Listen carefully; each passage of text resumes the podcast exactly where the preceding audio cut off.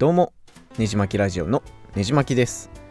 あの世界的ロックバンド U2 の来日ライブが来週行われます。このライブなんですけども80年代を代表するぐらい有名な吉谷ツリーという名盤を丸々演奏するっていうツアーなんですね。でこの「吉谷ツリー」ってアルバム僕個人のですね人生も結構大きく揺るがしたって言っても過言じゃないぐらいのアルバムで、えー、せっかくなので今日は僕がですね大学生の時にこのアルバムのジャケットの舞台であるアメリカの吉谷ツリー国立公園に行った話とそれとですね、えー、2年前2017年にパリの U2 のコンサートを実際に見た体験談と見どころをお伝えしたいなと思います。でまずですね、えー、なんで大学の時にアメリカに行こうと思ったのかっていうとおなんか大きなことをしたいなとふと思って1回生の時に思って、えー、アメリカ大陸を横断しようと思ったんですね、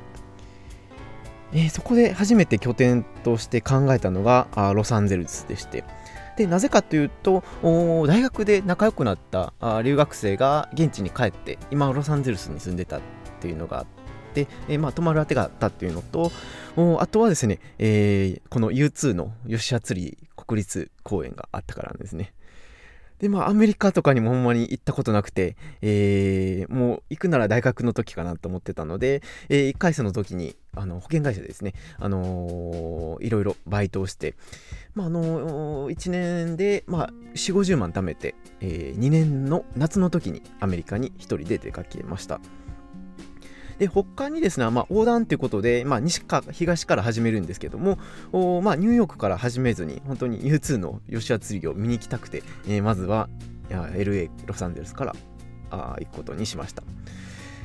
でですね、あのー、人生初の一人海外旅行がこのアメリカ横断だったんですね。本当にこれがあ今年やったあの世界一周旅行にもつながってて今思うにですねあのあの時思い切っていった体験が今につながってるなと思いますし行ってよかったなと思います。であのまあアメリカの話に戻ると当時ですねえー、まあオバマ政権だったので、えー、無事ロサンゼルスのラックスについて空港ターミナルに降りるとですね、えー、Welcome to the United States っていう感じでオバマの看板が迎えてくれてですね。であのアメリカの留学生の友達も空港までわざわざ迎えに来てくれて、えー、ですねもう本当に降り立った瞬間もう何もかもがアメリカですごく興奮しました。でなんか警備員さんとかもほんまに映画とかで見たことあるようながたいのいい人ばっかりで、えー、大きい銃横に構えてるし、えー、で何よりですね驚いたのがなんか住宅街に着いて見かけたのが小学生があの登校するときに乗る黄色いバスですね。これが本当にシンプソンズで見たやつと全く同じでわあほんまにシンプソンズやんって言って感動した覚えがあります。で、えー、この友人、留学生の友人はですね、日系アメリカ人だったので、えー、家は結構アジア系、ね、アジア系のエリアにあってですね、えー、中国系のコミュニティと韓国系のコミュニティとかが結構ごっちゃになってる感じの街とかだったんですね。で、なんか、ほんまにリアルアメリカっぽいなって思いつつ、店眺めて、えー、ドライブしてました。で、えー、その日はですね、夕方ぐらいだったので、えー、大きなピザを夜に食べて寝るみたいな感じで、で、あのー、止めてくれた留学生の家族もですね、明日、その吉和釣り国立公園にドライブで行くってことは伝えてたので、で、えー、やっぱ聞かれるのはですね、なんでわざわざ吉和釣りナショナルパークに行くのって聞かれて、まあ、あの、当然っちゃ当然なんですけども、普通はですね、みんなハリウッドとか、ビバリーヒルズとか、ロサンゼルスだったら行きたがるのに、えー、なんでなんて驚いて言われて、でもあの、U2 のアルバムの舞台見たいんやって言ったら、若者 U2 とか聞かへんのにすごいなとか言われて、えー、たのを覚えてます。で、次の日ですね、えー、早く起きて、えー、車で2、3時間かけて、吉谷釣り国立公園に向かいました。で、なんかその道行く、なんかハイウェイもですね、ほんまにアメリカっぽくて、何車線あるんやっていう幅の高速を飛ばしてい、えくとですね、えだんだんあ、まあ、街から離れていくとプロペラあ風力発電のプロペラがもうたくさんあって、えー、まあ、それをさらに進むとなんかサボテンとか燃えてきて、えー、徐々にプロペラの数が減ってきてで、えー、最終的に吉ツリー国立公園に着きました。そうするとですね本当にあのー、U2 のジャケットにあるように、えー、ヨシュアの木っていうユッカの木なんですけども、あの、人の手がこまねいてるような形をしたちょっと奇妙な形の木がですね本当に、えー、あちらこちらに生えててまあ本当にあ吉シ釣りに行きたいなっていう感動がありましたね。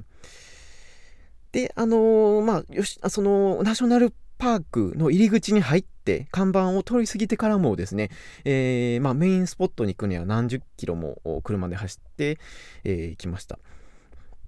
で、その当時はですね、えー、当時火星に初めて無人探査機が着陸したって話題になった時だったと思うんですけども、まさにですね、あのー、変な形の岩とか、ああの、この奇妙な形の木とかがあるので、火星に漂流したみたいな気分になってですね、えー、すごく、う本当に、すごかったです。で、あと、驚いたのがですね、周りに人とかもう何もないので、えー、音がほんまに静かなんですね。不気味なぐらい。しかも人が里から離れた場所なので、これ帰れるかってもすごく不安になる感じでした。ま、もちろんあの鳥取砂丘とかの砂漠は行ったことあるんですけどもこの吉羽釣り国立公園も一応砂漠でデザートで、えー、まあ日本のその細かい砂の砂漠とは違ってですね結構大きい岩とかもゴロゴロしてるんですね。でブログにもまあ写真とか載せようと思ってるんですけどもおなんていうか口で表せへんようなほんまに異次元に来たような感じの空間でした。あの、ナショナルジオグラフィックとかの写真でもよく撮られててですね、えー、まあ、Google 検索でナショナルジオグラフィック、吉アツリーみたいなんで調べると、結構すごい、もうほんまに異世界みたいな写真が出てくると思うので、ぜひチェックしてみてください。で、えー、ですね、その後は本当にドライブしつつ、有名な骸骨の形をした大きい岩で写真を撮ったり、えー、岩の上をロッククライム的な遊びをしたりしててですね、あっという間に夜になってたりしました。で、夜はですね、えー、ほんまに、これもこれで、明かりが一切ないので、えー、その友達の家から持ってきたあ懐中電灯とか大きなあ夜光灯みたいなのを使って照らしてましたけども怖いぐらい真っ暗ですね。で夜は焚き火でなんかソーセージとかを焼いてホットドッグ作ったりうんもう本当にいろんなことをお酒飲んだりして喋ってました。で吉田釣りですね。やっぱり風景もすごかったんですけども一番記憶に残っているのはですね帰り車で、えー、ドライブしてる時に、まあ、あの吉田釣り国立公園でちょっと U2 のこのアルバムを聴きたいなと思って U2 流していいって言ってあ吉田釣りのアルバムをかけたんですよ。でも大音量で、えー、トヨタのなんか SUV に乗って、えー、友達3人で、えー、吉田釣り聞いてたんですけどもね。で、まあ、あの、友達も同じ年の、まあ、19か20ぐらいのアメリカの若者なので、えー、U2 の曲は、あの、 Sunday Bloody Sunday ぐらいしか、代表曲ぐらいしか知らへんっていうような感じだったんですね。で、まあでもその、ヨシュアツリー大音量でかけてるとですね、すごくやっぱ、あのー、ヨシュアツリーの舞台の場所でかけてるって感じで、えー、いつも以上に響きが良くてですね、えー、まあ、全く U2 を知らない友達がですね、あの約束の地を聞いて、えー、鷹になって空飛んでるみたいやっても言ってたのを覚えてます。すごい、みんなテンション上がってましてですね、えー、今まで聞いた吉田釣りの中で3本の指に入るぐらいの体験でした。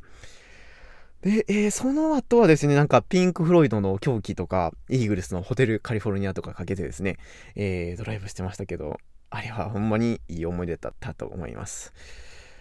で、その翌日とかにもですね、あの、LA のダウンタウンで、えー、Where the Street Have No Name の PV を撮影したあスポットとか行ったりして、えー、アメリカン的なあスポットを体験してきましたけどほんまにそのアメリカの大きさを思い知らされたあ吉谷釣り体験記でしたね。でも他にもまあいっぱい話したいことはあるんですけども、またおいおい、えー、機会があれば、えー、細かく話そうかなと思います。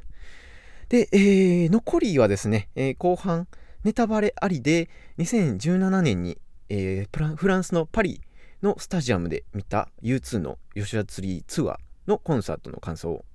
お話しようかなと思います。で、えー、急にあのパリの方に飛ぶんですけども、会社のですね、平日のちょっと変則的な休みに有給をつけて、えー、同期とですね、えー、フランス旅行に行ったんですけども、えー、まあ割とオフの期間だとね、チケットもそこそこの安さで取れて、えー、まあ U2 のチケットもまあまあの値段で買いました。で、えー、当日なんですけども、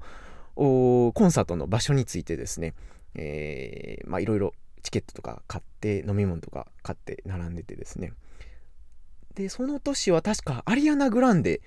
のコンサートで、えー、イギリスのテロ爆破事件がコンサート中にあって、えー、すごくヨーロッパ中があ混乱に陥った時だったんですね。なのでこの U2 のフランス公演もですねすごいテロ警戒が強くて、えー、荷物検査とかですねあのボディチェックがすごかったです。でまずチケット渡して、えー、まあのいろいろ体チェックされるんですけどすごいもう日本人とか危なくはないと思うんですけどもごっつい警備員の方が、えー、体をしっかりですねまさぐって、えー、なんか、あのー、やっぱフランスって危ないんやなっていう思いながら入った覚えがあります。でえーとですねまああの、このヨシャツリーツアーなんですけども前座に、えー、ノエル・ギャラがあの有名なオアシスの片方のボーカルのノエル・ギャラガーのソロバンドフライング・バーズが来ててですね。えー、まあ日本だったらサマソニのトリを務めるぐらいすごい有名な感じなんですけどもノエルを前座にしてしまう U2 ってやっぱすごいなと思いながらあ聞いてました。でソロバンドの曲のみならずですねオアシスの代表曲もボンボン演奏してて、えー、シャンパンスーパーノーバーとかあ最後にはあの名曲 Don't Look Back in Anger を披露してくれて、えー、すごく盛り上がってました。で、このツアーの見どころとしてはですね、で、まあも、もちろんたくさんの見どころあるんですけども、うん、まず一つ目はディスプレイの大きさですね。で、えー、コンサート史上最大って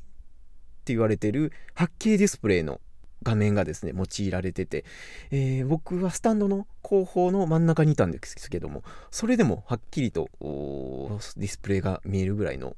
大きさで、えー、ほんまにすごいテクノロジー使われてるなと感心してました。で、えー、なんかディスプレイだけじゃなくて、スピーカーもなんかすごい最新技術のが使われてるみたいで、えー、エッチのギターの生々しさがですね、普通のコンサートとは全然違いましたね。結構ライブっていくと実際 CD の音と実際にライブで鳴ってる音って結構開きがあると思うんですけどもこのコンサートはあのエッチのギターのキラキラ感を失わずにかつ生々しさをより増した感じで聴けて、えー、すごく音もこだわっててそこも感動しましたねで、えー、ネタバレありで話すんですけどもこのツアーはですねえー、U2 の代表曲、 Sunday Bloody Sunday で始まるわけなんですね。これが、あラリーっていうドラムスのですね、えー、力強い演奏から始まるんですけども、この始まる瞬間がですね、やっぱすごく盛り上がって、えー、会場が、もう本当に観客がう、わっと、もう熱一瞬で熱くなるようなあ感じ。あれは忘れられないですね。で、えー、まあ、あのー、そこからあの代表曲をボンボンやって、ヨシュアツリーの全曲演奏に入っていくわけなんですけども、そうですね、ヨシュアツリーの中で一番印象に残ったのは、えー、約束の地ももちろんなんですけども、個人的には EXIT っていう後半の曲が一番記憶に残りましたね。で、ライブアレンジっていうこともあって、CD とちょっと違う感じの、後半めちゃめちゃ他の曲も混ぜてボノが煽り立てるんですね。で、映像もかなりサイケデリックな感じになってて、で、もう音もハードな、ハードなアレンジで、えー、それが本当にぶっ飛ばされるというか、あ映像も相まってすごいことになってますので日本公演日本公演行かれる方はぜひ楽しみにしといてくださいで海外のライブらしくですね結構演奏が始まる前もウェーブが何回も来たり、えー、合唱が起こったりして、えー、やっぱ日本とまた違った盛り上がり方するなと思ってて、えー、そこら辺も感心しましたね。でなんか飲み物とかもハイネケン飲みつつリンゴかじりつつおしゃれなサンドイッチつまみつつみたいな感じで、えー、食べ、あの、過ごしてました。でやっぱりアンコールもですね、えー、代表曲名曲のオンパレードで特にやっぱりバーティゴですね、えー、原子爆弾解体新書のアルバムに入ってる有名な曲なんですけどもこれでもうもうすごいあのベースのグルーヴ感も相まってすごいことになりますんでもうここからの流れもすごく楽しみにしといてください。僕自身はですねまあこんだけ語っといてあれなんですけども僕自身は来週の埼玉スーパーアリーナであるコンサート2日間は。行けなくてもう行けないことが確定してて諦めてるんですけれども皆さんにですねできるだけ、えー、楽しんでいただければなと思って、えー、こうやって話して、えー、こうやって話してみました。ほんまにあの脈略のない話になってしまったんですけども U2 が日本に来てくれるっていうのは本当に事件だと思いますしえーとですね生きる方本当に貴重な体験だと思うので心してみてください。でですねあのポッドキャストの過去のエピソード第20回目かな。で、えー、U2 の名曲「ザ・ミラクル」についてもですねほんまにあもっと熱く語ってるので、えー、そちらのポッドキャストのエピソードも見てみてください。ということでそろそろ話を終えたいなと思います。他にもですね、あのー、80, 年80年代の洋楽とかあ電気グルーヴの話とかあ映画の話とかスポーツの話もしていますのでポッドキャストの登録や他のエピソードも聞いてみてください。このポッドキャスト以外にもねじまきブログというブログで、えー、U2 に関する記事まとめて書いてますので興味のある方はぜひ聞いてみてください。では次のエピソードでお会いしましょう。